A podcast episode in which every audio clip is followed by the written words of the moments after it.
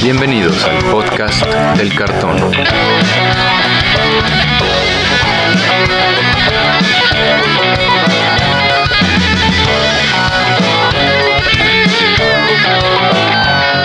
Arrancamos. ¿Qué tal amigos? Bienvenidos de nuevo al podcast del cartón, el podcast donde platicamos sobre todo lo que tiene que ver con el juego Magic the Gathering. Yo soy Andrés Rojas, también conocido como Chad, y me acompaña mi coanfitrión Brian Romero. ¿Cómo te encuentras, Brian? ¿Qué onda, Chad? Bastante bien. Eh, y, muy, muy, muy, muy listo para echarme como 200 alacranes encima con el tema de que vamos a empezar a platicar hoy, que creo que es, un, eh, es algo que a mí me gusta bastante, pero hay veces que se generan roces por las pláticas de este formato. Es correcto, amigos. Y es que en esta ocasión les traemos una serie de episodios donde, en los cuales vamos a hablar acerca de los decks preconstruidos de Commander, los Commander Series, que salen específicamente cada año. Digo, ya los han sacado en otro producto, además del el lanzamiento anual que hacen cada año. Pero pues vamos a enfocarnos ahorita en los principales y sabemos pues, y pentemos de los que ya han salido, ya saben, en los últimos Sinistad, los Commander Legends, por ejemplo. Y para eso trajimos a un especialista en los decks de preconstruidos de Commander, porque ha comprado muchos y es fan del formato, Pedro Betancourt. ¿Cómo te encuentras, hijo? ¿Qué onda, chat? Muchas gracias por la invitación. Hola, chat. Hola, Brian. Este, pues gracias por presentarme como un experto. Yo creo que usaría este, otras palabras. Adicto, yo creo que es como más adecuado bueno. a los preconstruidos. De y este, sí, pues tengo experiencia, he comprado varios acostumbro a comprar por lo menos uno por expansión, lo cual antes era mucho más fácil. Pero como tú dices, ahora ya no solo es el anual, ¿no? Sino que ahora es como un producto complementario de cada set nuevo. Uf, entonces sí se ha puesto más difícil la tarea, especialmente si quieres coleccionar estos decks. Y creo que mucha gente sí es fan, como tú, o adicto, a comprar por lo menos varios de estos decks, si no es que el set completo, ¿no? Cada vez que sale. Es lo ideal. Creo que es a lo que muchos apuntan. Y bueno, vamos a hacer un recuento rápidamente de cómo surge este producto, porque si nuestros escuchas no, no lo saben, Commander es un formato que surgió del pueblo. Bueno, no del pueblo, sino de los jugadores mismos. En este caso, los jueces que se juntaban a jugar y desarrollaron el Elder, Elder Dragon Highlander originalmente. Ya después conocido mercado técnicamente como Commander. ¿no? En 2011 fue cuando salen los primeros preconstruidos de Commander y nos dan, pues, como necesita este producto, diferentes leyendas nuevas, ¿no? Para poder armar tus mazos. Bueno, para jugar con estos mazos que ya traen, pues, temáticas interesantes para este un juego, bueno, este formato multijugador. ¿Les parece que vayamos viendo cuáles son los que surgieron en el principio, amigos? Empezamos con el Mirror Mastery. Este Mirror Mastery el primer, bueno, el comandante principal es Riku of the Two Reflections. Los colores son Temur, azul, rojo, verde. Y su temática sería era copiar spells, ¿no? Este deck busca pues, poner un chingo de tierras, rampearse duro y castear spells. Pedro, ¿tú te acuerdas algo de este deck? Yo sé que trae ahí una carta que tú me comentaste que conoces muy bien. Sí, te comentaba este mi primer comandante, no compré el preconstruido, lo compré por separado, fue Animar. Y resulta que Animar eh, viene en este deck preconstruido de la combinación Temur. No es el principal, pero creo que del deck es el que más se jugó. O sea, muchos lo compraban este, con Riku de frente, ¿no? Porque es lo primero que ves en la caja. Bueno, la caja venía con los tres comandantes desplegados. Y Animar es el que más le ha llamado la atención a la gente. Yo creo que hasta ahorita muchos lo juegan. Si lo recuerdas también, mi tocayo Pedro tiene un deck de Animar muy fuerte. Y pues este lanzamiento del 2011, si no me equivoco, fue muy importante. ¿Por qué? Porque da paso a algo nuevo, que es eh, un formato creado, como tú dices, del pueblo para el pueblo, pero lo hace oficial Wizards. Entonces, pues es, algo muy importante. Y este deck está muy bueno. Hay muchos comandantes de mucho valor. Riku puede estar caro, pero te copia spells, instant sorceries y duplica tus criaturas. Viene con Animar también, que también es muchísimo value para decks de criaturas. Y eh, cada deck de este, de este año de lanzamiento trae un ciclo. Bueno, yo creo que es un, un ciclo, ¿no? Que son los dragones, Oros, Inet, Tenep, Numot y Borosh. Que también son muy interesantes. Realmente creo que ya van en una categoría como de muy casual o yang, como lo hemos llamado muchas veces, pero es un ciclo. Y es muy interesante este lanzamiento porque actualmente tienes dos comandantes en esos colores, ¿no? Por ejemplo, en Temur. Y un comandante que incluye los colores, pero no lo puedes jugar como el comandante del deck preconstruido, porque solamente lleva dos colores. Un ejemplo, si tu deck preconstruido es Temur, el comandante que viene a lo mejor es este azul-verde o verde-rojo, entonces ya no puede ser tu comandante de ese deck. bueno, en este, y deck este también tiene un, un commander importante, ¿no? Que es Cedric. Exactamente. Exactamente, que es de, dos colores y es Simic, que Edric también es mucho valor.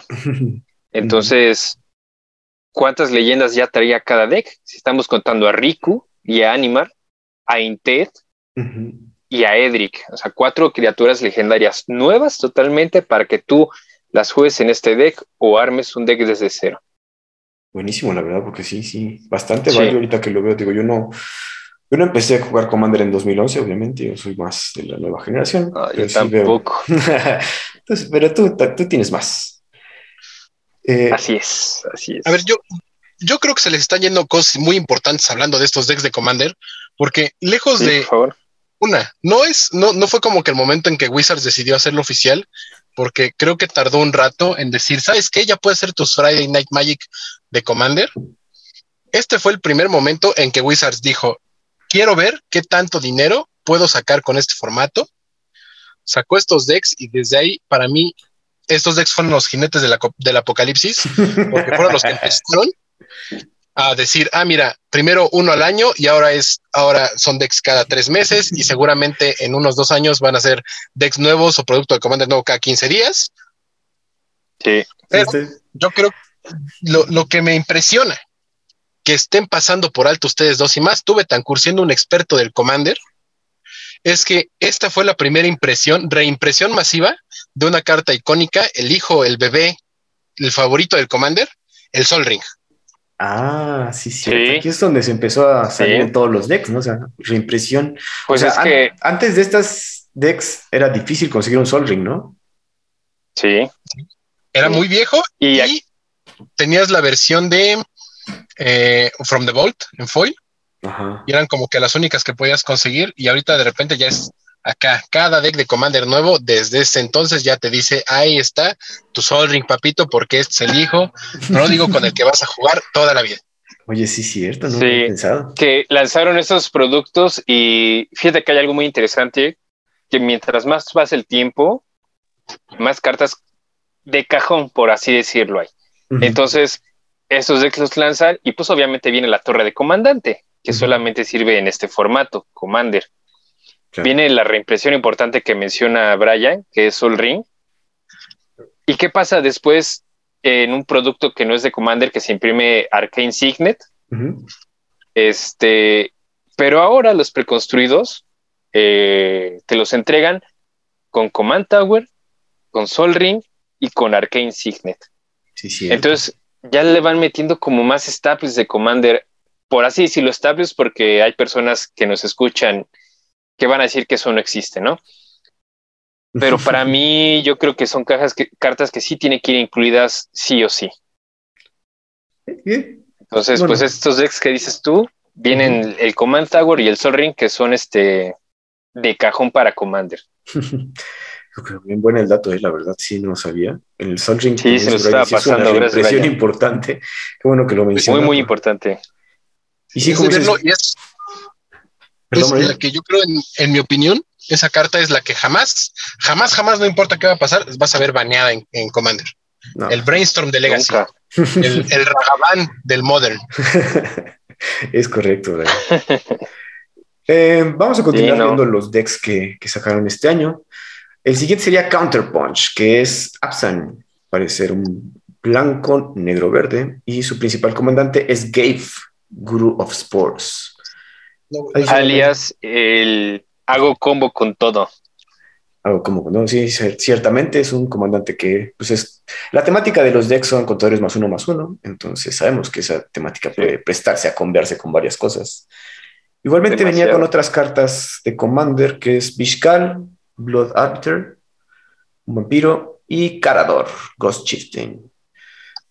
Igual sí. reimpresiones de Hornet Queen. Oye, está padre eso. Sí, que quiero que pongan atención, por ejemplo, si tienen tiempo, chequen los comandantes que vienen y vean el coste de maná de los comandantes. claro. O sea, ahorita juegas comandantes de, de dos, ¿no? Incluyendo los colores, ¿no? Verde, azul. O, por ejemplo, Gensi de, este, de New Capena, que es Junt, puro Junt. Pero, por ejemplo, Carador, aquí en el deck que tú mencionas, este, de Gabe, vale 5 incoloros, negro, verde, blanco, que sí puede valer menos. De hecho, esa es la idea, ¿no? Que valga menos. Pero te vas dando cuenta de, del poder que querían ellos fomentar en ese entonces. Sí, claro. Un formato casual con cartas con un coste de mana de 8, pues ya te vas haciendo la idea de cómo han cambiado las cosas hasta ahorita, ¿no? Y Carador lo he visto, lo llegué a ver yo creo que cuando inicié a jugar Commander en el 2018. Ajá. Y cada vez lo vi menos. Actualmente dime cuántos ves tú con un Carador, por ejemplo, no, o con no, un gay. No, nadie. digo, ciertos no. decks van pasando de, no de, digo, no de moda, quiero decir, pero sí el poder, como dices, el power creep se siente hasta en los mismos el comandantes. Power creep. A pesar de que el formato está diseñado para que sea más divertido, más hasta el deck tiene que tener algo tuyo, ¿no? O sea, tú le estás dando la esencia al deck, se supone. Eh, ya se nos unió aquí Teddy. Teddy, llegas tarde, pero siempre te esperamos porque tenías que hablar de tus decks. Sí. ¿Cómo chat? ¿Cómo estás, amigo? ¿Qué tal? Gusto en saludarles a todos. Tenemos aquí un invitado Betancourt. Mucho gusto en, Así es. En, en, escucharte, en verte. Yo te iba a decir que ahí Espero, espero me estés viendo, Teddy, porque no estoy muy presentable, que digamos. Déjame verificar. Ah, sí, está apagada la cámara. Muchas gracias, Teddy, por el susto. Claro. Te voy a decir que eh, con respecto a lo que estabas comentando, yo creo que en el caso particular de Calia, no, espérate, todavía no llegamos ahí, todavía no llegamos ahí. Ok, ok. Eh, está comiendo Estamos esperando. Yo ya, ya, ya quiero platicar de, de mi commander sí. favorito. Entonces, Estamos en Apsan ahorita. Y, y este, estábamos comentando el Power Creep, ¿no? Y otra cosa que no hemos mencionado es de los ciclos. Porque hay ciclos que no podrías. A ciclos me refiero a una carta en color verde que tiene una contraparte en rojo, en, en negro, en azul. Ustedes entienden, ¿no? Es correcto. A- aquí en este set de Commander del 2011 viene un ciclo donde viene una mecánica donde todos podían pagar maná para sumar al efecto.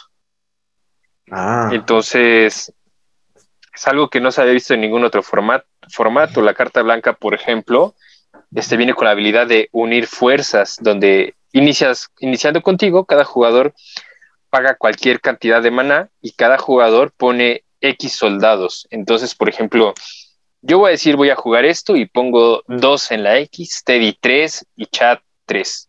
Y hacemos ocho soldados cada uno. Y es otra cosa que, que me llama mucho la atención de que Wizards empieza a hacer en los decks porque pues también implementa algo que es la política. Uf, sí. Creo que hablar de Commander eh, implica tener que hablar de política, cosa que pues no a todos nos gusta, ¿no? Y con estas cartas pues te lo, te lo meten en el deck. No es que te gusta la política, sí, no, ah, pues no pasa nada. Aquí está tu carta de política incluida. Sí, cierto. Entonces, pues son nuevos ciclos para el set, sí. Y como- o sea, ya aceptando este formato multijugador, ¿no? Join Forces. Cada, pues, cada- digo, yo creo que nadie lo usa. No, no lo había conocido hasta ahorita que lo mencionas, porque pues sí es un, una politicada muy benigna. Ya poco a poco Wizards vio que Sí. podía ser una política más mala onda. Entonces, esa es la que lo, Sí. le gusta por lo general a los Sí, jugadores de Commander. Pero acaban de, acaban Sí. de reimprimir, bueno, no sé si reimprimieron, pero sacaron recientemente cartas con esa mecánica de Joint Forces. ¿A poco? No recuerdo cuál, pero es posible. sí. ¿Tú, Brian, te acuerdas?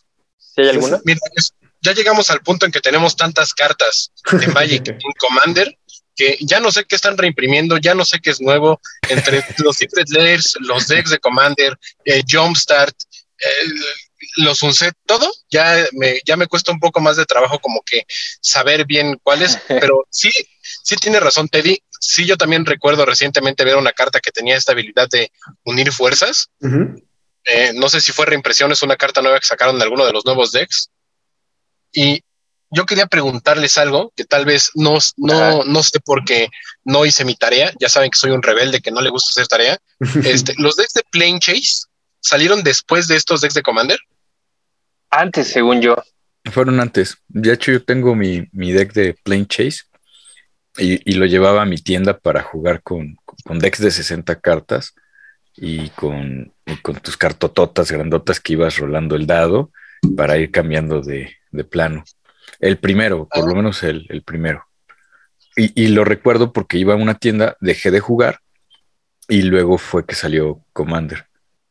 Y dijiste, de aquí soy. Sí, porque, porque quería como que tratar de acordarme en qué momento fue eh, Wizards que dijo, ¿saben qué multijugador este, está divertido? Y, y ahorita me acordé porque Pedro nos mencionaba de estas cartas, estos comandantes de grandes costos, y yo recuerdo que uno de los comandantes que más jugué fue el Maelstrom Wonder, que salió en, en un deck de Plane Chase, y que pues nunca realmente fue un problema eh, su coste de maná, que creo que es de 8 porque Sí. pues desde que ya tienes Sol Ring y de repente descubres cosas Sí. como Mana Crypt y esas este, cochinadas, pues por supuesto que es más fácil jugar esas cosas y ya no, de, no te importa si tu comandante cuesta 10 o 1, porque pues estamos en el mundo de Commander y tanto te puede tocar ahí Sí. tu, tu amigo jugando con un Ragavan hasta pues no sé, un, un deck de Emrakul o De Cosilic, ¿no? Cosilec, ajá, de Cosilec, que sí hemos visto, ¿no? Sí.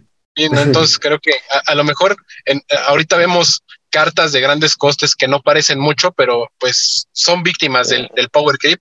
Pero creo que en, en Commander el coste de maná del comandante que tienes ahí nunca ha sido como, ay, Dios mío, no voy a poder jugar esta carta, pero la, la voy a armar. Bueno, acuerdo. depende también este el nivel, por así decirlo, de tu mesa, ¿no? Porque hay unos que van a meter su comandante en turno uno y otros que, ah, ching, no sabía que íbamos a jugar con Crypta, con Sol Ring, con el Cron Mox y, y comandante este es Progenitus, ¿no? Y, y mis, entras- mis tierras entran tapeadas y no llevo piedras. Pero bueno, ese es otro tema, ¿no? El nivel de los decks es otro tema.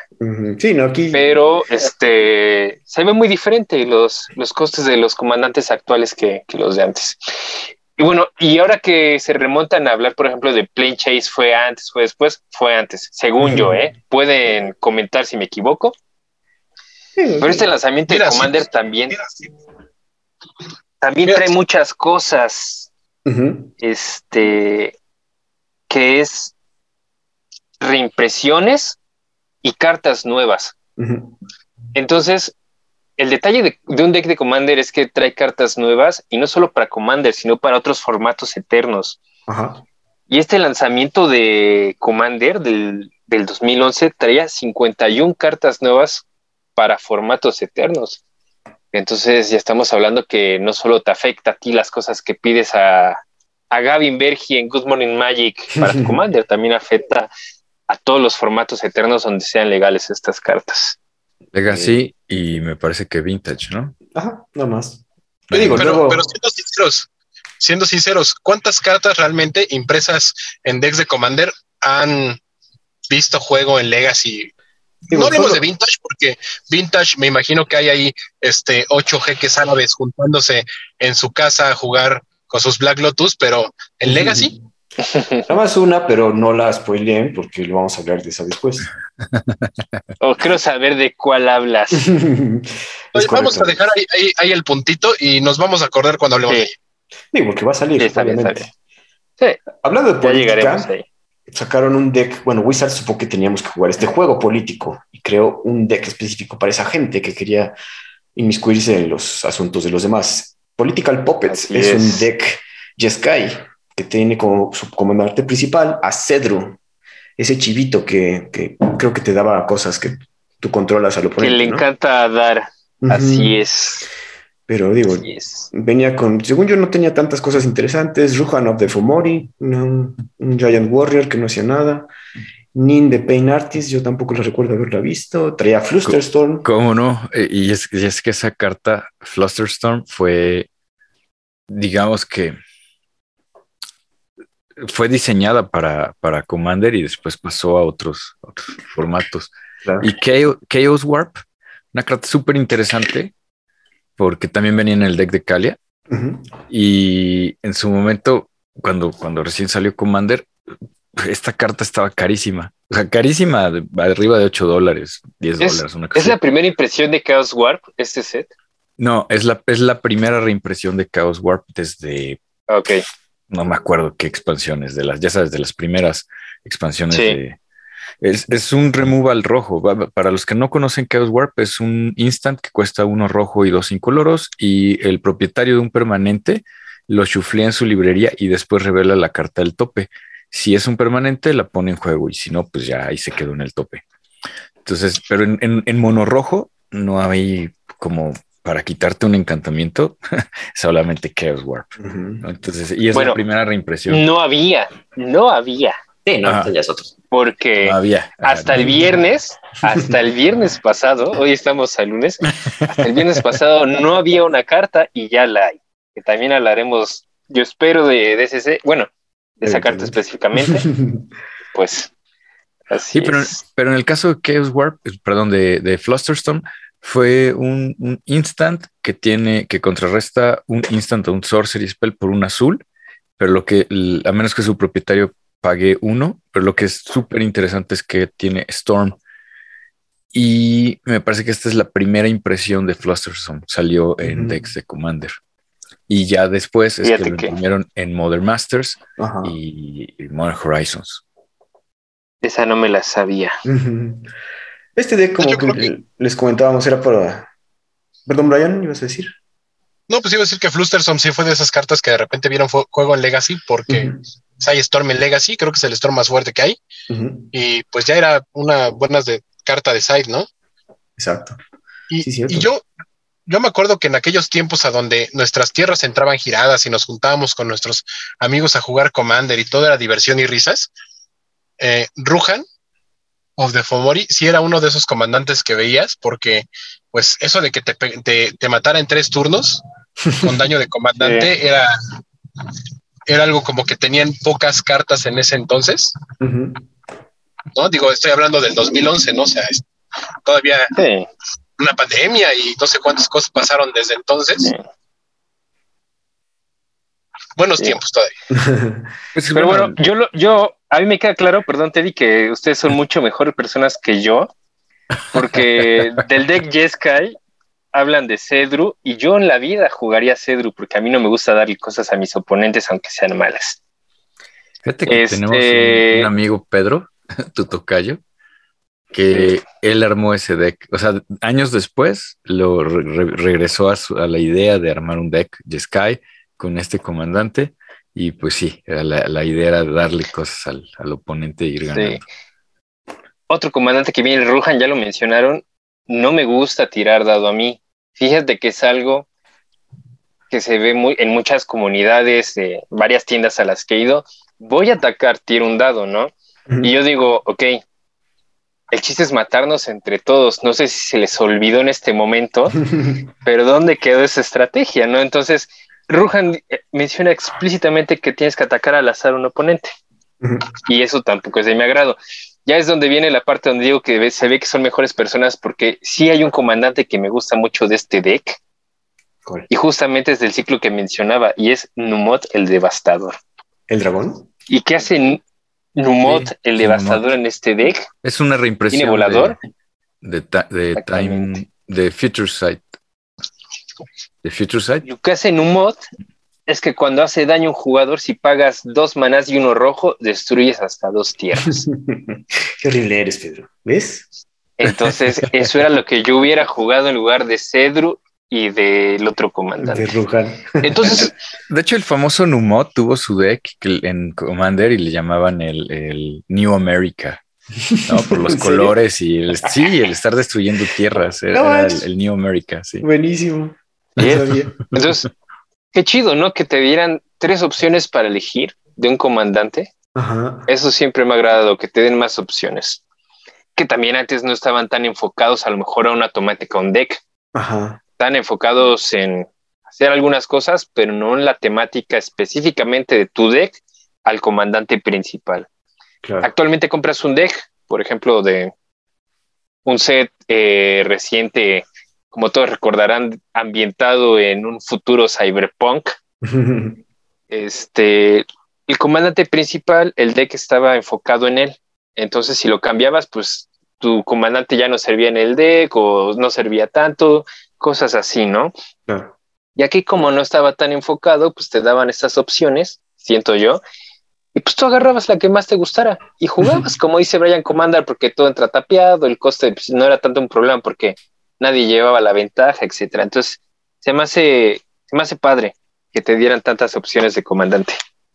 Es decir, el inicio de Commander, sí. Todo era paz, no power creep, no había competitive Commander. Pero bueno, vamos a seguir avanzando con los decks que nos dio 2011. El que sigue sería The Power, The Power, que sería este, un Muy deck bueno. Black, Green, Blue, y tiene como comandante principal el Mimeoplasma, un US que copia, según yo, habilidades de algo que está en Graveyard. Entonces, y yo sí Sí. igual, bueno, según yo es un buen comandante Sultai de los mejorcitos de este ciclo. Teddy no va a estar de acuerdo, pero sí va a estar. Está de acuerdo que este ciclo, el Mimeoplasma, vio mucho juego. Su temática es el Graveyard, como buen Sultai. Entonces, ¿cómo lo ven? Yo creo que en el deck venía Bueno. una carta ajá, más ruda que, que el comandante. Y es esa Damia, la Sage of Stone. Y lo que pasa es que igual cuesta Sultai más 4, es un 4-4 que tiene Death Touch, que tiene la habilidad de saltar de tu draw step y al principio de tu upkeep, si tienes menos cartas que 7, robas la, la diferencia, ¿no? Para que te quedes con 7 cartas en mano. Entonces estaba pues, como bien interesante este, este comandante, aunque efectivamente Mimeoplasma es muy bueno y me parece que a la fecha sigue. Sí, yo he visto con- construcciones de Mimeoplasma como renovado. Pues bueno, hora de discrepar contigo, Teddy. Este, a mí me encanta esta combinación. Si me dices cuál es mi combinación favorita de Commander, es Sultai definitivamente. Pero siento que el Mimeoplasma es mil veces mejor que Damia. Entonces, este sí es un Face Commander en el que yo hubiera arreglado el deck para que funcionara mucho mejor. Porque siento que es una pieza de combo en la zona de comandante. Ah, como que con el No sé los demás empieza la idea de combo en la zona de comandante, ¿no? No sé qué No, este ciclo, definitivamente. pero sí tiene Está razón. muy bueno. Está Sí, muy defin- bueno. definitivamente es eso, ¿no? Que es, es ese, es ese combo, combo pizza ahí en tu, en tu zona siempre disponible. Y me parece que es así como lo juegan hoy en día. O sea, la, la construcción Sí. que vi, el saludos al buen de Rum, tenía su deck así, ¿no? Para hacer combo. Y bueno, te digo, ¿cuál fue el último es. deck de este ciclo?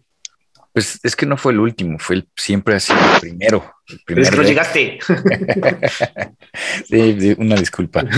El, el famosísimo, les voy a platicar un poquito de, de- de mi historia personal, es que dejé de jugar Magic y cuando dejé de jugar ya empezaba, es- empezaba a ver este tipo de juegos de multijugador. Eh, ¿Cómo decirlo? Cu- Cuando era Elder Dragon Highlander, teníamos amigos en la tienda que iban y, y- y empezaron con esta, con esta idea. Entonces, yo dejé de jugar y cuando dije, no, mi vida no está completa sin Magic, quiero regresar. cuando me acerco a, a las tiendas que, que- que vi, me hablaron de, ah, pues a ti te gustan mucho Los Ángeles. Y le dije, sí, claro, y me encantan Los Ángeles. Los azules, Los, los Ángeles, en general. sobre en todo general, sí. los blancos, sobre todo los blancos y los negros. Y entonces este, este tendero me dice, ah, pues yo tengo el deck para ti. ¿no? ¿Cómo que el deck para mí? Sí, mira, es que hay una cosa que se llama Commander. Y me empieza a explicar, le digo, ah, es como Elder Dragon Highlander. Me dice, pues haz de cuenta que Wizard se apropió de la idea y la hizo suya y le, y le llamó Commander. Y me vendió este deck que se llama Heavenly Inferno, donde el comandante principal es Kalia of the Vast. Y lo que tiene Kalia of the Vast es un clérigo legendario, criatura legendaria clérigo humano.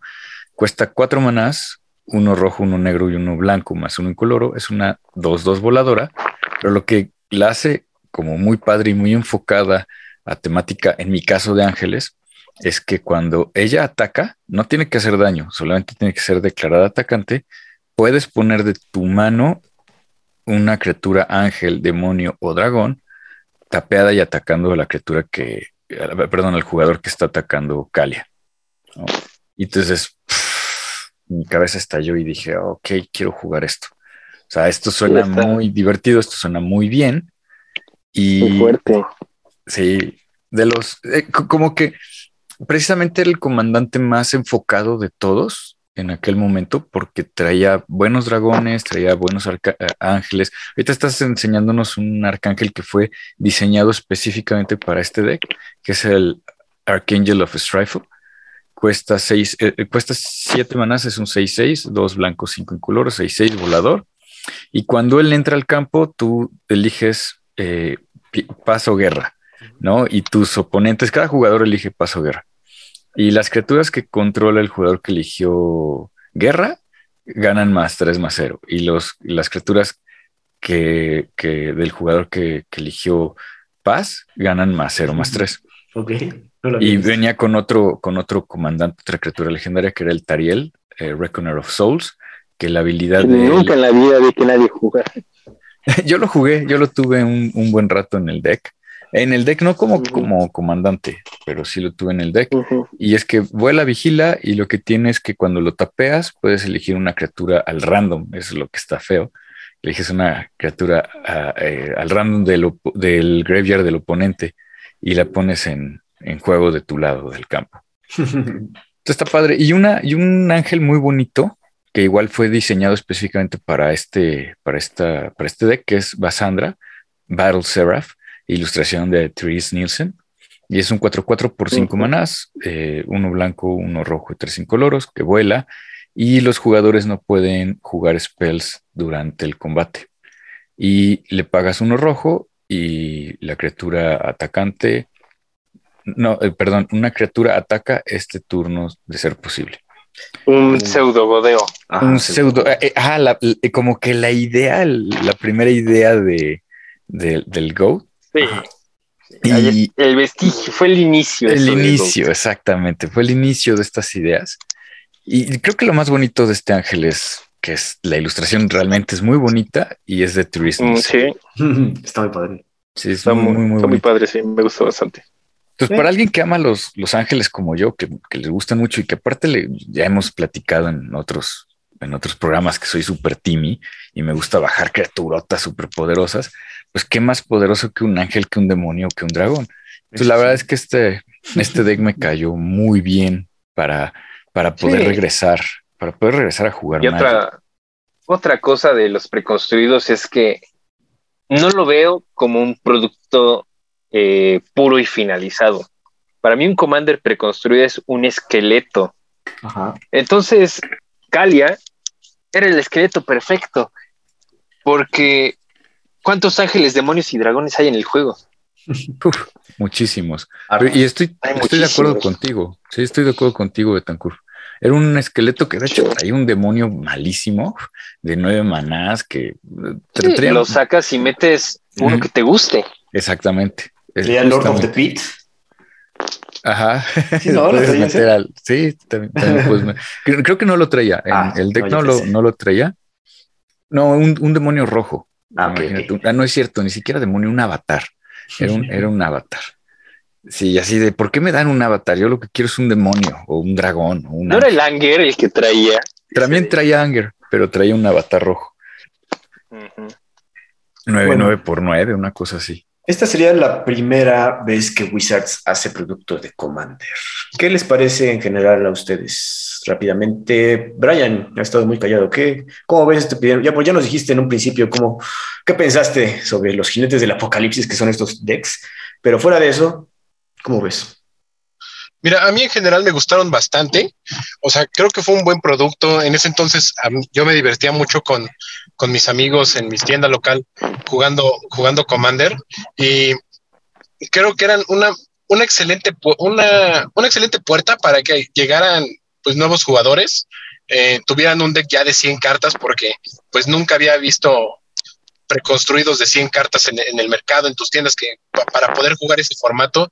Eh, yo recuerdo cuando vimos que traían Sol Ring, que traían estas criaturas legendarias con habilidades específicas que podías explotar bastante y aparte otras criaturas que también podías usar como tu comandante en otros decks.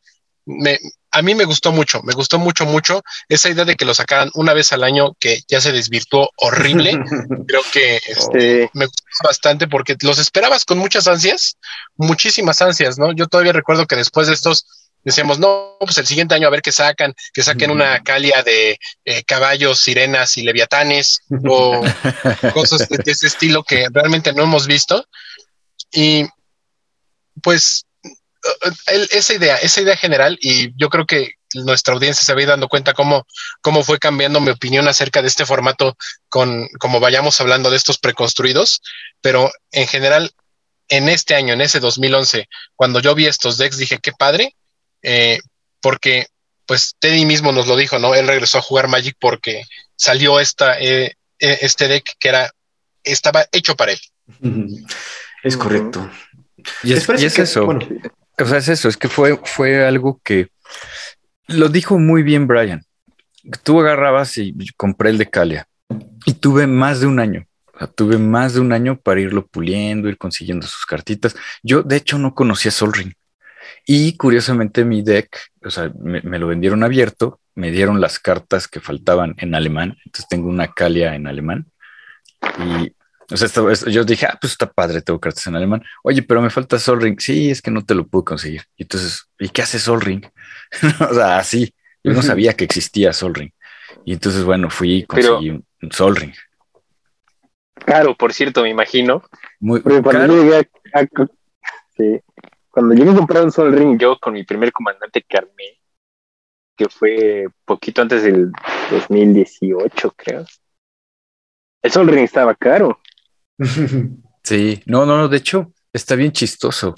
Cuando empecé a, armar mi Calia como, como yo la quería, dije, ajá, como que la filosofía es este deck es mío, ¿no? Tiene que tener mi, mi sello. Y entonces dije, quiero cartas viejas, la, impresión más vieja que pueda costear.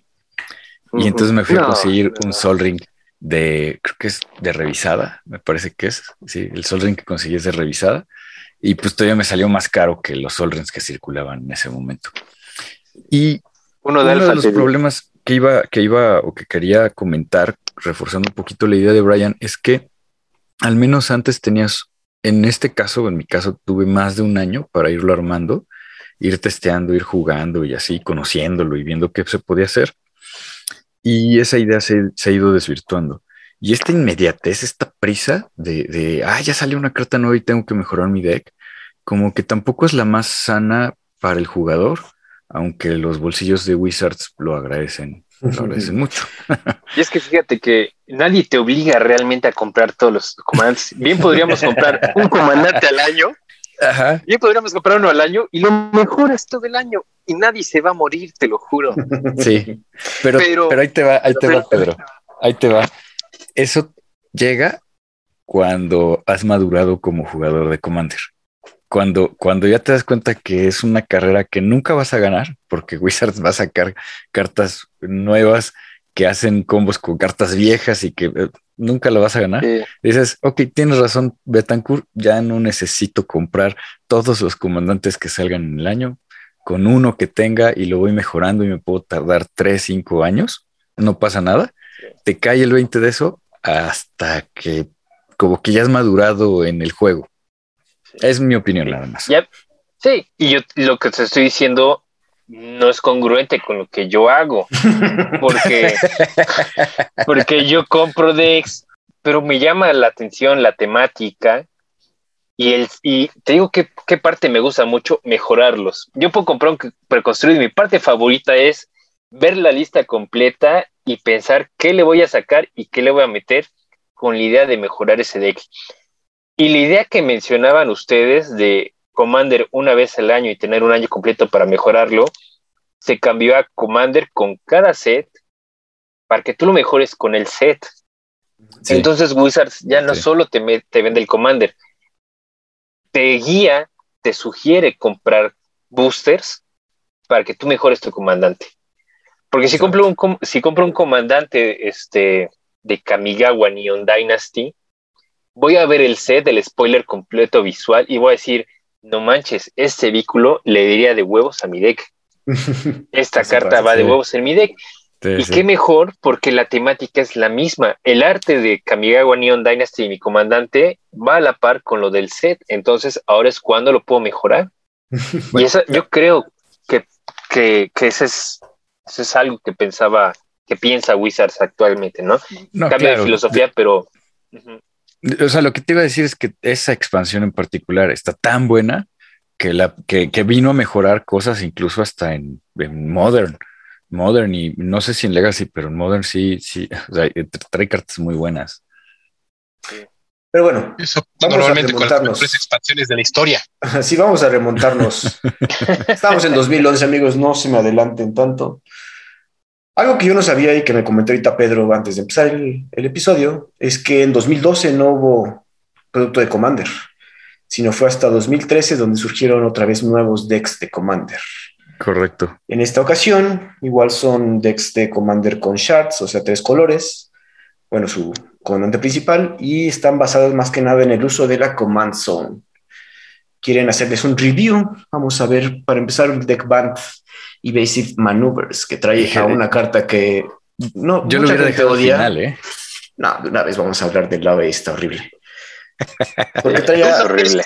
Derevi, Imperial Tactician, un pájaro poderoso que se ve que yo no lo yo no jugué contra él, pero ya después de verlo, sí digo con razón, mucha gente lo odia, porque es uno de los pocos comandantes que se salta el command tax. Puedes pagar un band y uno incoloro y puedes poner a Derevi del Command Zone al, Battlefield, ¿no? Entonces estamos viendo cómo Wizards está en su diseño, está jugando con la Command Zone, cómo hacer uso de esta Command Zone. Esta parece una habilidad muy sencilla en un principio en esos jóvenes años 2013, sin embargo sabemos hoy en día que el Command Tax es muy importante que no se salte. Fíjate Pero que bueno. en aquel momento este Derevi ya se, ya se veía como, como el comandante más, más poderoso, más rudo de aquel momento, sobre todo con colores poderosísimos que eran el azul y el verde. El blanco no, no figuraba tanto, o sea, sí, sí era muy bueno y tenía Source to Closures, Path to Exile y, unas cuantas otras, pero el verde y el azul ya, ya tenían mucho poder. Y eh, no solamente se salta el Command Tags, sino que además tiene un Enter the Battlefield, una habilidad de Enter the Battlefield y es que dice que cuando Derevi, eh, eh, Imperial Tactician, enters the battlefield o una criatura que tú controlas hace daño a un jugador, a un jugador, eh, puedes tapear o destapear un permanente. Y entonces, cuando Betancur hablaba de tener tu, pieza de combo en la zona, con mimeoplasma, en este caso, esa pieza de combo era tu comandante que aparte no tenés que pagarle el taxeo. Entonces, por un mana más lo ponías en juego y entonces destapeabas y tapeabas y incluso generabas mucho maná, lo matabas y lo metías varias veces a juego y le tapeabas todo al, oponente y cosas así. Ya, ya era una, ya, era una gran carta el, el buen Derevi. No, hombre, yo jugué a ese comandante hasta el cansancio, ¿no? Y yo quiero decir que para el 2013, eh, Commander ya era tan popular que ya existía em, y la lista de Duel Commander, esta famosa lista de baneos francesa, ¿no? Que, vino como a, generar un juego de Commander uno contra uno. ya, ya era conocida, ya era un poco popular, Commander ya estaba creciendo para volverse el, el Leviatán que es hoy en día. Y Derevi, el mejor comandante que salió ese año, no me importa qué más haya salido, es lo más fuerte que salió. ¿no? Eh, era increíble jugar con esa carta, eh, jugarla, tapear las tierras de mi oponente, bajar una oposición, tapear todas sus demás cosas, bajarle un Hokori que no enderezara sus tierras. Divertidísimo. Sí, pero mis oponentes no. Mis oponentes aburren, se enojan, no me importa, pero yo me divertía muchísimo. Se escucha, se Esta, la diversión es subjetiva. O sea, te pueden decir tus comandantes, oye, pensé que nos íbamos a divertir y tú le decías, yo sí me estoy divirtiendo. Yo sí me estoy divirtiendo. Este, y en esos decks, este, pues de Debbie, también me tocó jugar contra una persona como Brian. Yo lo disfruté mucho. Porque incluye los colores donde te pueden taxiar. Entonces, Derevi, su habilidad endereza cosas. Entonces, a tu oponente no le importa meter cosas que impidan que los permanentes enderecen el upkeep, por ejemplo. Entonces, es algo un poco molesto. y pues viene con otros comandantes como Run también, que otro rinoceronte que pega duro, como la versión anterior que habíamos visto en otros colores. Rubinia, que se roba permanentes. Venía con los panoramas de cada color. Y otras cartas, otros ciclos este, políticos. Ven que les mencioné que el Joint Forces era pura política en Commander. Aquí vienen otras cartas de política en Commander, que son las que te tentan, por así decirlo, una, una oferta tentadora. En este caso, estamos hablando de el de Derevi, y creo que era Tentado con Gloria, la carta de, de Derevi. De Derevi, Tentado Gloria, sí. Ajá, pones un contador en cada criatura que controlas y cada oponente puede poner un contador más uno más uno en cada, cada criatura que él o ella controla. Por, por, cada oponente que lo hace, pones un contador más uno más uno en cada criatura que tú controlas. Y si algo aprendí yo cuando inicié a jugar Commander es que nunca aceptaras estas ofertas. Entonces hay como, como reglas no escritas del Commander que este, muchos jugadores, a lo mejor nuevos que llegan, dicen, no manches, suena muy bien para mí, ¿no? Y tú la juegas y los jugadores nuevos de la mesa dicen, no, pues voy a tomar tu oferta, pues tú ya sabes que vas a llevar mucha ventaja, ¿no? Y yo, por ejemplo, te diría, no te di, yo no negocio con terroristas nunca. nunca voy a aceptar tu oferta a tentarla. Por ejemplo, yo no me he jugado contra pues, Top Discovery, que es la que permite a tu oponente buscar más tierras y tú buscas, ¿no? Sí, está buena. Fíjate que estoy pensando, por ejemplo, en cómo romper cartas que vi del nuevo set de Commander. Este, hay un nomito que cuando busca el oponente tierras, tú pones una tierra, ¿no? Esas solo se disparan una vez por turno. Pero pues si haces buscar a tu oponente, por ejemplo, con el Archivist of Okma, que es el Halfling nuevo. El pequeño. ¿Qué tal si, por ejemplo, juegas esta cosa? Todos están tentados porque son unos tacaños, unos avaros, ya los conozco. Y todos aceptan buscar y tú flasheas esta cosa, pues una carta que se imprimió en el 2013 que puede ser no tan buena actualmente, de repente sacan una carta de Commander y dices, oh, espera un momento, hay una muy buena interacción. Claro. Y esa es otra, una, otra, corta, otra cosa buena que me gusta de Commander, ¿no? O sea, ves las listas nuevas y te remontas a los decks este, anteriores y dices, oye, espérate, acá hay una interacción muy buena y pues a lo mejor lo puedo hacer funcionar, ¿no? Entonces, este, pues son cartas que a lo mejor pueden subir de precio. No sé, por ejemplo, si cosas así que vemos como basura de preconstruidos después lleguen a subir de precio con, con sets nuevos, etcétera. Ay, esa es la historia, esa es la historia de Commander desde hace, o sea, hace, un buen rato, ¿no? Que, constantemente se está pasando. Yo, por ejemplo, las cartas que saco de los Commanders no las vendo y no las meto en otros decks. Las aparto en la caja del deck y las guardo por si me llegan a funcionar en un futuro. Es correcto, sí. Entonces, Es, ahorita- es un es buen muy, es muy buena idea ahorita comprar bulk, carta que sabes que no, o sea, cuya habilidad no sirve para nada hoy en día, pero sabes que Wizards puede voltear a ver y esa carta puede spikear de repente si sacan un commander que tenga sinergia con esa habilidad basura que considerabas tú. Sí, sí, de acuerdo. Bueno, pero eso de comprar bulk para que en unos 10 años de repente sea una carta hiperfuncional, pues va a aplicar toda la vida, chat. Obviamente. y en cualquier formato. Digo, es, es- ah, pasó con Nethervial, con Manamorphosis y con un sinfín de cartas que eh, en algún momento fueron ceniceros improvisados para la gente y de repente, ay, no, cuesta 10 dólares esta carta que por atrás le escribí montaña. Así pasa. A mi dual en la que escribí la lista del super. Con los decks que salieron en este año sigue Eternal Bargain, el que sería el deck Esper, que cuesta, digo, que que- trae Oloro Ageless Ascetic, un comandante Sí, ya que se vi, dedica ya vi que el vidas. tema de, de este año fue comandantes odiosos.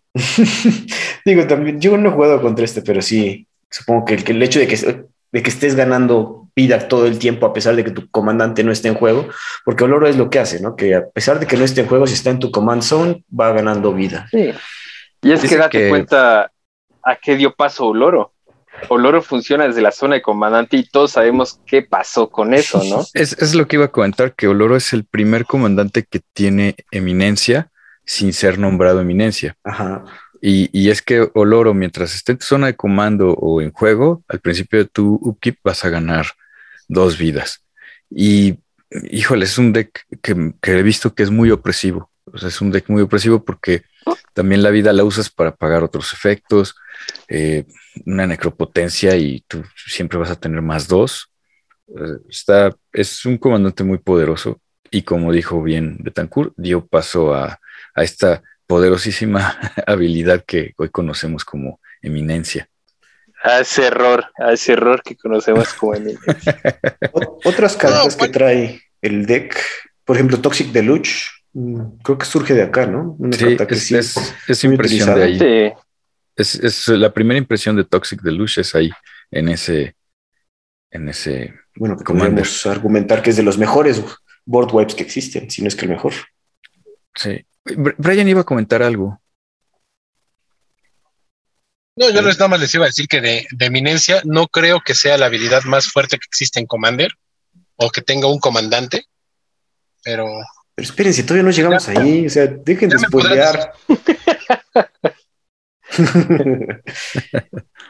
De otra cosa quiero hablar del deck de Oloro, digo, no, porque nada más gana vida, no sé qué otra cosa interesante que Tiene los, los colores control por excelencia. De hecho, Ujú. igual que Derevi, al día de hoy se sigue jugando Loro y cada vez tiene mejores herramientas, ¿no? El, el Triferi, el Triferi bebé de tres manás, este, le vino a caer súper bien. Es, bueno, cada, cada cosa de control que van sacando solamente va reforzando ese deck. Y es un deck que, que sigue viendo juego al día de hoy, a pesar de que hay siete, ocho, nueve años ya de, de, distancia de cuando salió a la, a la fecha y, y es un, es un deck que se juega mucho. A- al, fíjate que está chistoso a Derevi, como que las comunidades sí lo, lo odian y le piden a la gente que no los juegue, pero con Oloro como que está esta ilusión de, de que puedo contra eso, aunque siempre gane. El siguiente deck que vamos a hablar sería el Grixis Mind Seas, que trae a su comandante Yelevan, el. Fire Scourge, que su, base- su temática principal es usar Instant Sorcery. Yelevan, cuando cada vez que la casteas, exilias cartas de, bueno, de los decks de los oponentes para poderlas usar tú, ¿no? Dependiendo cuántas veces la hayas casteado, bueno, dependiendo su mana value al momento de castearla, es la cantidad de cartas que te vas robando. sí. Bueno, dependiendo del maná que usaste para, para casearla. Ajá, o sea, Porque pues, siendo técnicos, el mana value siempre va a ser Ah, bueno, sí, razón. Este, casting costs, digamos, perdón. Así es. Pero también otra carta que trae este deck y todo el mundo sabemos que es horrible, trae a Nekusar the Mind Racer. Un zombie wizard que cuesta Grixis y otros dos incoloros y al principio de cada eh, draw step de cada jugador, ese jugador jala una carta más y cuando un oponente roba una carta, Nekusar le hace un daño a ese jugador. Entonces, clásica. Comandante de ruedas, puramente. Y les, les iba a platicar, les iba a contar que cuando, antes de que existiera Commander, jugamos jugaba con un amigo y él hizo un deck de Underworld Dreams. Ese deck de Underworld Dreams consistía en tener Under- Underworld Dreams, que es un encantamiento de tres manas negros y hace un daño cada vez que un oponente eh, roba una carta. Llevaba Howling Mine y llevaba Teferis Puzzle Box, eh, porque pues no teníamos acceso a ruedas, ¿no? Y hace, este comandante surgió para ese deck, ¿no? Es, es un Underworld Dreams con Howling Mine eh, en una sola carta. Famoso Nekusa. Igual una forma de molestar desde la, forma, desde la zona de comandante. Igual en este deck vino la carta que comentamos que vino a crear, bueno, a meterse en Legacy, el llamado True Name Nemesis, un Merfolk Rogue, cuesta dos azules, un incoloro 3-1, y dice que cuando el True Name Nemesis entra a juego, escoge un jugador, el True Name Nemesis gana protección de ese jugador. Eso significa que no puede hacerle target, no puede bloquear con criaturas, ni puede, no puede encantar con cualquier cosa. Obviamente en Legacy eso vino a causar problemas, bueno, no problemas, nunca ha causado problemas, pero sí molestia a los jugadores porque era muy difícil interactuar con esta criaturita. Te voy a Es decir que si tuviéramos, si tuviéramos presupuesto, estarían sonando aplausos de fondo cuando hablabas del True Nemesis. Yo creo que es una de las cartas que, que más ha cambiado el juego, no nada más en Commander, sino bien lo mencionas en Legacy. Y es, en mi opinión, es una cartota. Es es súper bueno. Aparte es la primera carta de todo Commander donde menciona protección de un jugador, según yo. Es correcto. Sí. Entonces, nuevamente los que le mencionaba. Perdón, ¿Cómo Brian. dices, Brian? Sí, De Commander y de la historia de Magic, ¿no? El, el protección Sí, contra un sí, jugador exactamente. específico. Sí, también. Entonces, Commander yo siento que es el, el espacio que tiene Wizards para probar cosas locas. Entonces sí, dice, sí, sí. Y si vamos a probar. Sí, no, digo, ese chiste es como laboratorio para ver qué, qué sucede. Si se contagia el Legacy, pues ya ni modo. el siguiente Ay, ups, deck. se infectó Legacy. El siguiente deck sería Power Hungry y es Junt, tiene colores Junt y cuenta con su comandante Prosh, Sky Raider of Care, que yo lo, bueno, yo de este es, yo sí lo vi varias veces, como que fue un dragón importante, digo, daba, cada vez que lo casteabas generabas coboldos, entonces si, casteaba, si costaba más su costo de mana, pues ponías más coboldos, ¿no? Y sacrificabas otra criatura y Prosh se ponía más fuerte. Sí, yo creo que es uno también de esos grandes comandantes que, que se encajó en el corazón de muchos jugadores. Le mandamos saludos al buen Edgar Cachó, Cacheux para la comunidad de Puebla. Y es que él y junto con Derrumbe también jugaron mucho, mucho, mucho, mucho este, este comandante con un combo con, ah, no me acuerdo, es un encantamiento verde, ¿cómo se llama? Food Chain. Food Chain, precisamente con Food Chain. Entonces siempre tienes un poco más de maná y casteas a Prosh. Y no me acuerdo si Prosh tiene haste, No. pero al final mataban con, con Prosh atacando el mismo turno que, que entraba. No, nada más tiene flying. Y de otras cartas como muy, ¿cómo decirlas? Muy importantes es el famoso Ophiomancer, que es una criatura humano chamán, que es, un 2-2 por 3 manás, uno negro, dos incoloros. Y al principio de tu keep, si tú no controlas ninguna serpiente, pones una serpiente 1-1 eh, negra en juego con Death Touch. Eso está bien interesante.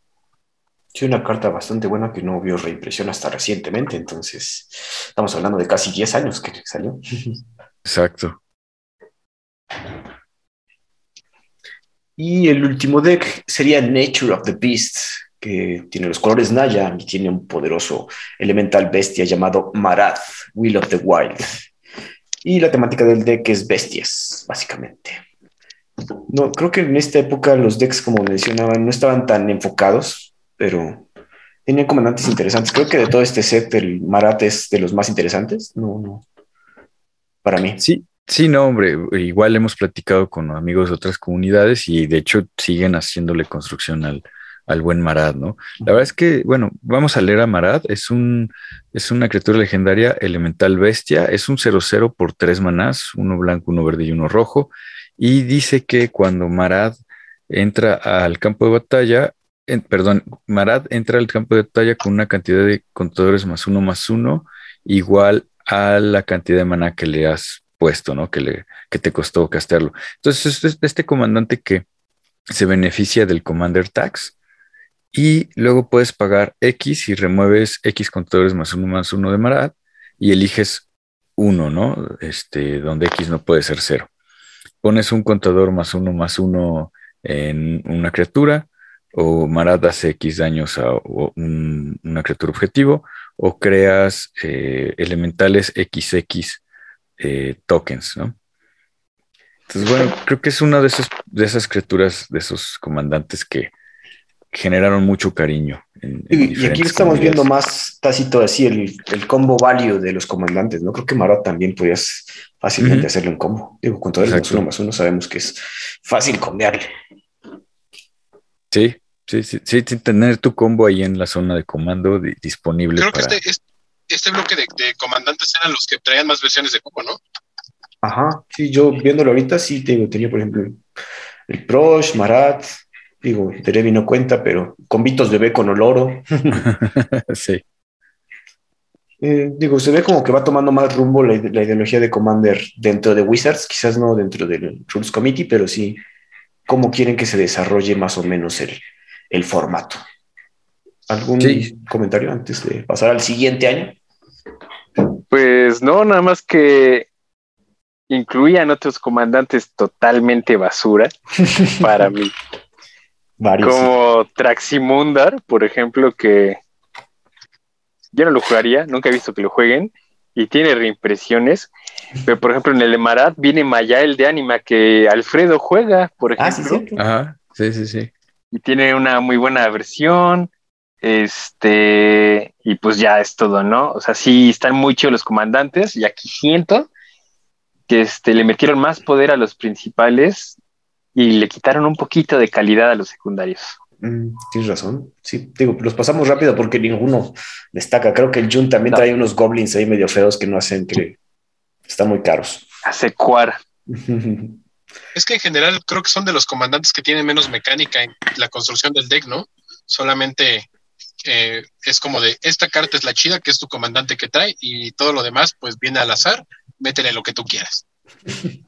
Es correcto. Sí, yo ya veo más así cómo van armando estos decks preconstruidos. Pasamos al año 2014, Commander 2014 también fue un año donde Wizards decidió cambiar eh, decisiones, incluso eh, enfrentarse completamente al Rules Committee, quien ha dicho que los Planeswalkers no pueden ser comandantes. Entonces Wizards dijo, mm, pero estoy ahí perdiendo dinero. ¿Cómo que los, como, que los Planeswalkers no pueden ser Commander? Vamos a probar. Vamos a ver qué pasa. Y Wizards dijo, hold my beer. sí. Hold my beer, ahí te voy. Vamos a hacer Planeswalkers Commander. Es correcto, te dije. Entonces, en 2014 deciden hacer Commanders con Planeswalkers, pero monocolor. Y es la primera vez que en Commander empiezan a hacer esto, ¿no? Que también Muchos nos gusta usar una gran variedad de colores en nuestros decks, pero también se puede armar un deck poderoso siendo monocolor. Si quieren, empezamos con el primero. definitivamente. Por ejemplo, ahorita ya sale el deck de Nahiri de Litomancer. Creo que es hasta este deck cuando ya nombran que es Nahiri, ¿no? Así es. Y Omnixilis todavía no era un demonio. Ajá. Ajá. Estos también como que. creo que es, su primer carta, o, o sea, había sido referenciado antes, pero tenía carta Teferi. Eh, sí, o sea, Teferi, Teferi era una criatura legendaria con Flash, pero vamos por orden para que la audiencia también conozca un poquito más. Nahiri de Lithomancer es un Planeswalker legendario. Aquí acuérdense que hubo un cambio en las reglas y los Planeswalkers se volvieron, eh, incluso ella no tiene él no tiene Planeswalker legendario. el cambio fue años después, pero es un Planeswalker. Cuesta cinco manas, dos blancos, tres incolores. Entra con tres contadores de lealtad.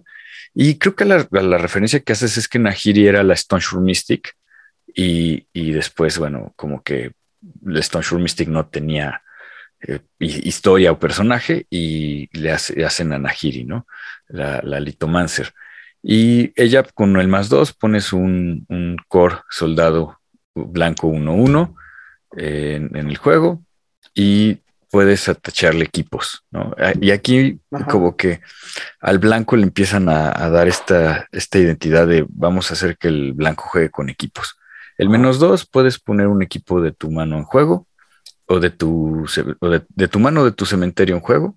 Y el menos 10 eh, dice que pones eh, un equipo colorless artifact token llamado este, Stoneforge. Ay, Blade. no. ¿Cómo? Stop Force Blade. La Stoneforge Blade. Y, y le da más, la criatura equipada gana más 5 más 5, tiene double strike y se equipa con cero. Eh, Está interesante. Y digo, no, no, creo que yo nunca la conocía desde. O sea, no la conocía este deck, la verdad, nunca he jugado contra él. Pero no, no, no se me hace poderoso. Digo, si quieren, no, no hay que leer todas las habilidades de los Planeswalkers, solo de ya saben cuál, que es el más poderoso de este set. Entonces, sí. ¿Daré fuera- acaso? si quieres. Daret está. Otras cartas que trae importantes este deck, traía un Containment Priest. Angelic Field Marshal, algo para ponchar tus criaturas. Nada que yo vea interesante, digo. Es como No, La primera vez que se implementó feo. la mecánica de, de Lieutenant, por ejemplo. Ah, eso también, ¿verdad? Sí, cierto. Del. Lieutenant, aquí tenemos a la. Ah, claro, a la Bastion Protector, que no, no la mencionan, pero híjole, la Bastion Protector se me hace un- una Ajá. carta muy buena. En general, creo que todos los, los, los Lieutenants son buenos para sus colores. Es correcto, no me acordaba del Lieutenant Surge en este set, es correcto. Y, y bueno, estábamos platicando de, de Teferi, y Teferi ya tenía una carta que es, que es era una criatura legendaria por 5 manas, un 2-3 o un 2-4, no me acuerdo, pero igual que tiene Flash y que tú podías jugar todas tus criaturas con Flash y tu oponente no podía eh, jugar a menos que la pila estuviera vacía, ¿no? El stack estuviera vacío. Y acá nos dan a un Teferi Planeswalker que puede ser tu comandante. Y es Teferi Temporal, Temporal Archmage. Y cuesta 6 manas, es un 4 incoloros, 2 azules. Y lo que está súper bueno de este, de este Teferi, que también tiene combo, entra con Mm. 5 contadores de lealtad, pero el- lo más relevante es que el, el menos 1 destapeas hasta 4 permanentes objetivo. Entonces ahí podías hacer, tenías una especie de combo con mana infinito. Triquiñuelas, triquiñuelas. Triquiñuelas. Y Este- claro que la, la Chain, Chain Veil era- venía como pegado a este mono. ¿no? Sí, exacto. Yo creo que este es el más poderoso del- de este set. De hecho, no, De este set, no creo que sí. haya nadie que pueda decir eso, porque destapar cuatro permanentes, o sea, ni siquiera te pide que sean de un tipo específico. Pueden ser de Sí, las no. tierras, pero se necesita hacer algo. O en este caso, como dice Teddy, para hacer el combo algún artefacto, obviamente. Sí, claro. Sí, sí, yo creo que sí, este, sin lugar a dudas es el comandante de ese año más poderoso, que incluso igual me Bueno, a mí me gustó mucho Daretti, ¿eh? O sea, yo no sabría si, si, si decir que Teferi fue el más fuerte, porque si abres Daretti, lo enmicas y lo juegas, te vas a dar cuenta de, de qué bien diseñado está, ver, qué bien pensado está, El siguiente de. y hay sí, muchísimas sinergias. A ver, platícanos, Betancourt de Daretti. Bueno, ¿por qué conozco Daretti? Porque tengo un amigo que juega Daretti. la- Ujú. Y sucede que este, él casi no juega Mike. Lo único que tiene Mike es ese deck. Ajá. Entonces, este, mi punto de comparación es, gano contra él cuando juego contra él, pierdo contra él cuando juego contra él, porque su deck es inmutable. Él no compra Magic, él tiene su deck y lo juega, punto. Y este, y no todo el tiempo le gano. Oh. Y estamos hablando de, de un deck del 2014. ya Sí. tienes años, sí. Entonces, Sí, sí. muchos años. Y luego ves la mesa y te das cuenta todo lo que tiene en campo, la sinergia. Y, y qué bien diseñado y qué bien pensado está ese deck. Entonces, por eso como que le tengo un, un aprecio muy grande a ese deck. Y es que el deck de Daretti es un. Está basado en artefactos, ¿no? Y como sabemos, los artefactos es algo importante en la historia de Magic y en el desarrollo de los juegos. Dentro, en- dentro de otras habilidades de Daretti es descartar hasta dos cartas y jalar esa misma cantidad de cartas. Entonces, buen, en rojo estar poderoso. Hombre, que sí ten- tengo que, que concedérsela al buen Betancourt, porque sí tiene combos el Areti y cada año han reforzado un poco más estas ideas. El que sacrificas un artefacto y si lo haces regresas un artefacto de tu cementerio a juego, está bien duro. Y acuérdense que está el Goblin, Goblin no me acuerdo que Wild, Wild, ah, no me acuerdo. ¿El Engineer? No. Ah, es que está el Engineer y está el otro que hace más o menos lo mismo. Y entonces tienes una serie de, de sinergias dentro del deck que no importa qué, tú vas a estar regresando artefactos y empiezas a hacer daño, si empiezas a robar cartas. Y la verdad es que sí es, sí es muy bueno el, el, el Dereti. Y Dereti venía acompañado de este, de este personaje, eh, Feldon of the Third Path. Buenísimo. Que también, ajá, que encima de todo también es muy bueno. Y es una criatura legendaria humano artífice, 2-3 por 3 manás, dos rojos, un incoloro, y le pagas dos incoloros y uno rojo, que eso es importante, uno rojo, y creas un token que es una copia de la criatura eh, de tu graveyard, excepto que es un artefacto en adición a sus otros tipos y gana haste. Lo sacrificas al final del, al principio de tu siguiente next, de tu siguiente end step. Y entonces con Daretti y este mono tienes un combo que, que, vas, que creas la copia de la criatura, la criatura tiene un ETB, entra al juego, dispara, haces algo, y como se va a sacrificar al final del turno, con Daretti lo sacrificas para regresar otro artefacto y y así te vas. sí, sí, sí, la verdad es que Daretti también es. Ok, Teferi y Daretti eran los dos más poderosos. gracias, gracias por tomar mi opinión en cuenta. Sí, sí, sí. Y, y, otro comandante que pasó, lamentablemente, para los amantes y jugadores del Mono Verde, sin pena ni gloria, que a mí me gusta mucho la historia, pero tal vez no me gustó mucho la ejecución del, del, del Planeswalker es Fryalize, Lana World's Fury. Fury porque tiene su parche de Nick, Fury. Entonces yo creo que le pusieron Fury por eso. ¿no? había fijado en eso. Tiene su parche de Nick Fury, entonces Lana World's Fury. Es un Planeswalker Fryalize, cuesta 5 manás, 2 verdes, 3 incoloros, entra con 3 contadores de lealtad. Y el más 2, que es el, su habilidad eh, para arriba, es que pones un Llanowar Elf Mm. Y el menos dos es que destruyes un artefacto o encantamiento. Muy sencilla para ese costo, la verdad. Sí, exacto. Exacto. No, y tienes un Teferi que te destapea cuatro permanentes, tienes un Dereti que te regresa artefactos y llega a Fry Allies poniendo Lano Elf o destruyendo artefacto o encantamiento. Entonces, bueno, el último deck que también, según yo, pasó sin pena ni gloria sería el de Obnixilis, Sworn to Darkness. Y pues es de demonios, básicamente, ¿no? Es como que también antes de que se transforme en demonio Nixilis. Entonces debe que. Sus ah. habilidades no, no, son tan interesantes. No son tan interesantes, coincido contigo. Y, y lo que sí está padre, que, que tú y, Pedro comentaron, es que es justo antes de que, de que se volviera demonio. Es este caballero, que es Omnixilis of the Black Oath es igual, vale 5 manás, eh, entra con tres contadores, son dos negros, tres incoloros. Igual tiene un más 2, tiene un menos 2. El más 2 es que cada oponente pierde una vida y tú ganas una vida. Y el menos 2 es que pones un demonio 5-5, eh, un token de demonio, y que pierdes dos vidas poniendo a este demonio. Sí, no, la verdad. Entonces, mm. no, no. Digo, después de, digo, de ver a Teferio, de ver, como dices ahorita, Derete, ya hicieron el caso de que sí valió la pena tenerle miedo. Sí. Obnixilis y Freyalis, la verdad, dejan mucho que desear. Pues eso sería todo esta semana, amigos, en los primeros decks de Commander.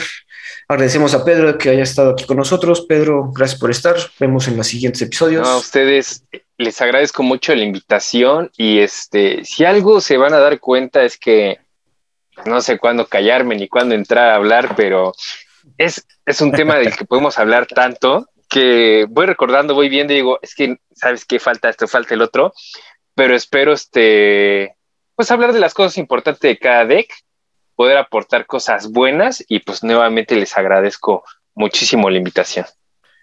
Claro que sí. bueno, estás invitado para los siguientes. De hecho, eres necesario para los siguientes episodios. Entonces, pero amigos, eso sería todo de nuestra parte. Nos escuchamos la siguiente semana en el podcast del cartón. Hasta luego. Nos vemos, muchachos. Gracias. Escríbenos con todas tus dudas, sugerencias o comentarios a elpodcastdelcartón.com y en Twitter encuéntranos como arroba podcastdelcartón. Hasta la próxima.